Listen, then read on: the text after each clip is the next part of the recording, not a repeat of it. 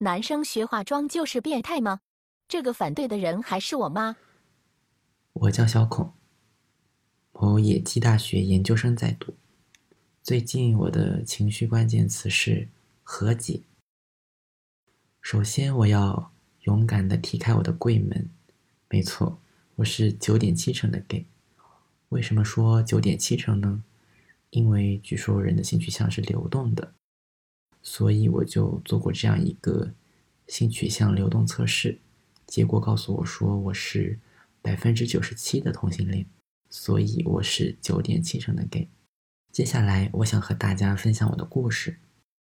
前段时间我处于情绪的波动期，哦，我是留学生，因为疫情已经在家闲了半年，休学没有实习，我只能每天在家里待着。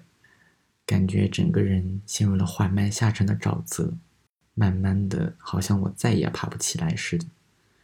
每一天，我什么都不想做，不想刷剧，不想看电影，更不想学习。我唯一想做的就是出去和帅哥面基，但是现实条件不允许。在这样的情况下，我真的非常非常难受。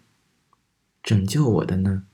是一支 B 站的美妆视频，一个长相平平无奇、普通的，甚至好像还没有我长得好看的男孩子，化完妆之后居然变那么帅，这是化妆还是魔法？我想，于是我决定，我也要化妆，我也要让自己看起来更好看、更精致。于是，在我一个闺蜜的帮助下。我就购买了从粉底液到眼影等一系列的底妆、彩妆产品。不过大家不要误会，我不是要做那种变装女王，我只是做一些画一些日常的妆容。眼影也是选的那种不显山不露水的大地色。于是就这样，我怀揣着变美的人间理想，开始了我的化妆生涯。正所谓美美与共，天下大同。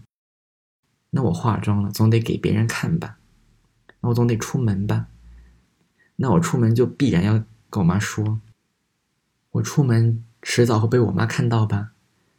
于是我想，这事要先跟我妈说一声。不过其实我从小跟我妈关系就很亲，除了性取向，其余的我基本都会和她聊。而且我妈一向也是一个比较开明、很支持我做决定的人。小的时候，别的男孩子都喜欢玩赛车啊、坦克啊、玩具枪，就打打杀杀的那种。我不一样，我喜欢给芭比娃娃梳头、换衣服。我妈当时也没有制止我玩这些所谓的娘娘腔的玩具，反而还挺支持我的，给我买那种挺贵的芭比套装，里面有十几套成衣的那种，而且还不止买了一套。所以我想，就是有这些前提条件了，我应该会获得支持吧。所以我就也没有什么顾忌，就跟我妈开口讲了。那是一天晚上，我来到我妈卧室里，根本就没有想着什么迂回婉转啊、曲径通幽啊，直接开口第一句话就是：“妈，我要学化妆了。”我心想，我妈就哦一声，完了呗。但没想到，我妈突然严肃起来，问我要干嘛。我说：“嗯，我就化妆啊，变得好看一点。”接下来我妈说的话，其实我到现在想起来都还挺难过的。我妈给我来了一句：“你是不是变态？”我真的没有想到，我妈居然是这样的态度，一下子有点愣住了。但我也不会就这样被她骂变态的。我脑子迅速的转动起来，跟她反驳。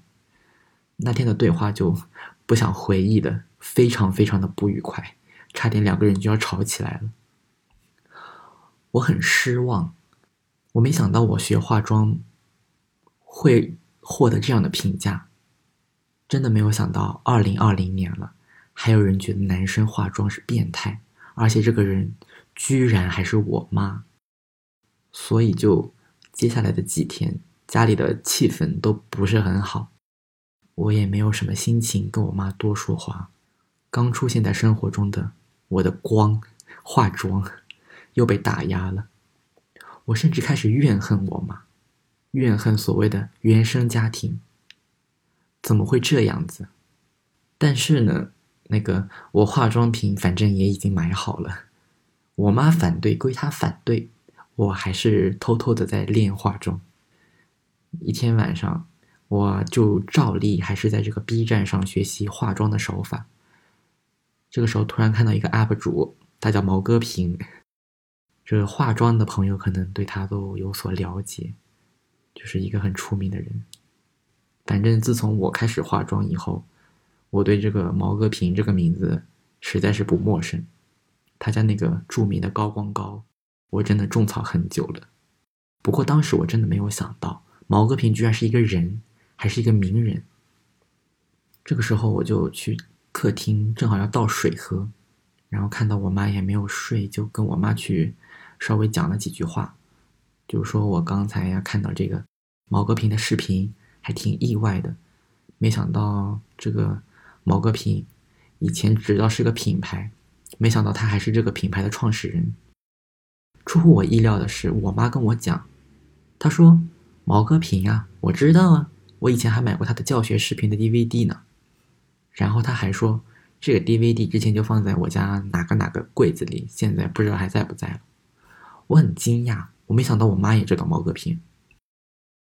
她每年三百六十五天，都基本上在自己开的那个店里，很多冒牌她也分不清，美滋滋的就买了。这件事发生的前一天，她还在问我说，她要不要买一条裙子？那裙子只要七十块钱。我说你想买就买呀，然后她还是很纠结，她还反对我学化妆。这些怎么会让我联想到？他曾经或许也努力的学习过这些化妆的手法呢，然后这个时候我的记忆里很多的细节开始串联起来。小的时候，我妈的店里还贴着那种新娘化妆的广告，我也在家里看到过那种穿着婚纱来做妆容的准新娘，我也玩过我妈那盘颜色三十二色的眼影盘，还有她的那些化妆刷、睫毛膏、眉笔。我家里有很多，但是我竟然到现在才明白，我突然就感到很可惜，我就问他：“你当初怎么没有去大城市里闯一闯啊？”在我的眼里，我妈一直是那种又有脑子又肯吃苦的那种人。如果当初选择了去大城市闯一闯，那他肯定过得比现在好得多。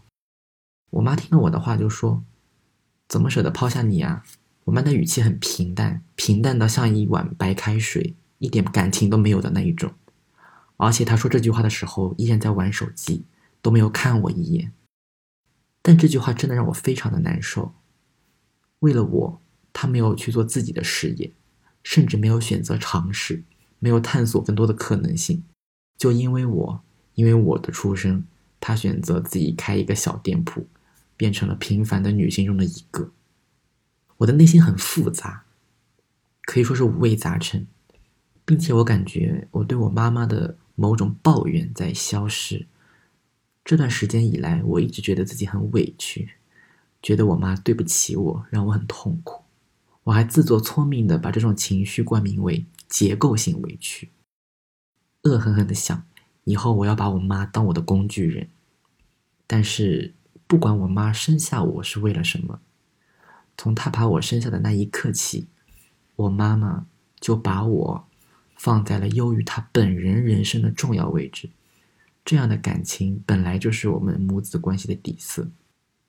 即使我本人并没有如此要求，我也已经挟持着我妈的人生，成全了我自己的人生。我不太想说我懂事了，我讨厌“懂事”这个词。我想说，我更加理解了我妈妈，在内心深处。完成了我和我妈妈的和解，我也理解了这种选择、这种牺牲和奉献。我也不太想要把这件事情上升到一个什么样的高度，歌颂母爱的伟大，如此这般。就是想和大家分享怨恨父母是每个人都会有的情绪我们也不需要为此自责。但是当机会到来的时候我们还是要去努力的寻求和解。这种和解不仅仅是我们与父母的和解其实更多的应该是我们跟自己的一种和解。别着急做出判断情绪也需要冷却。情绪便利店和你的情绪做朋友。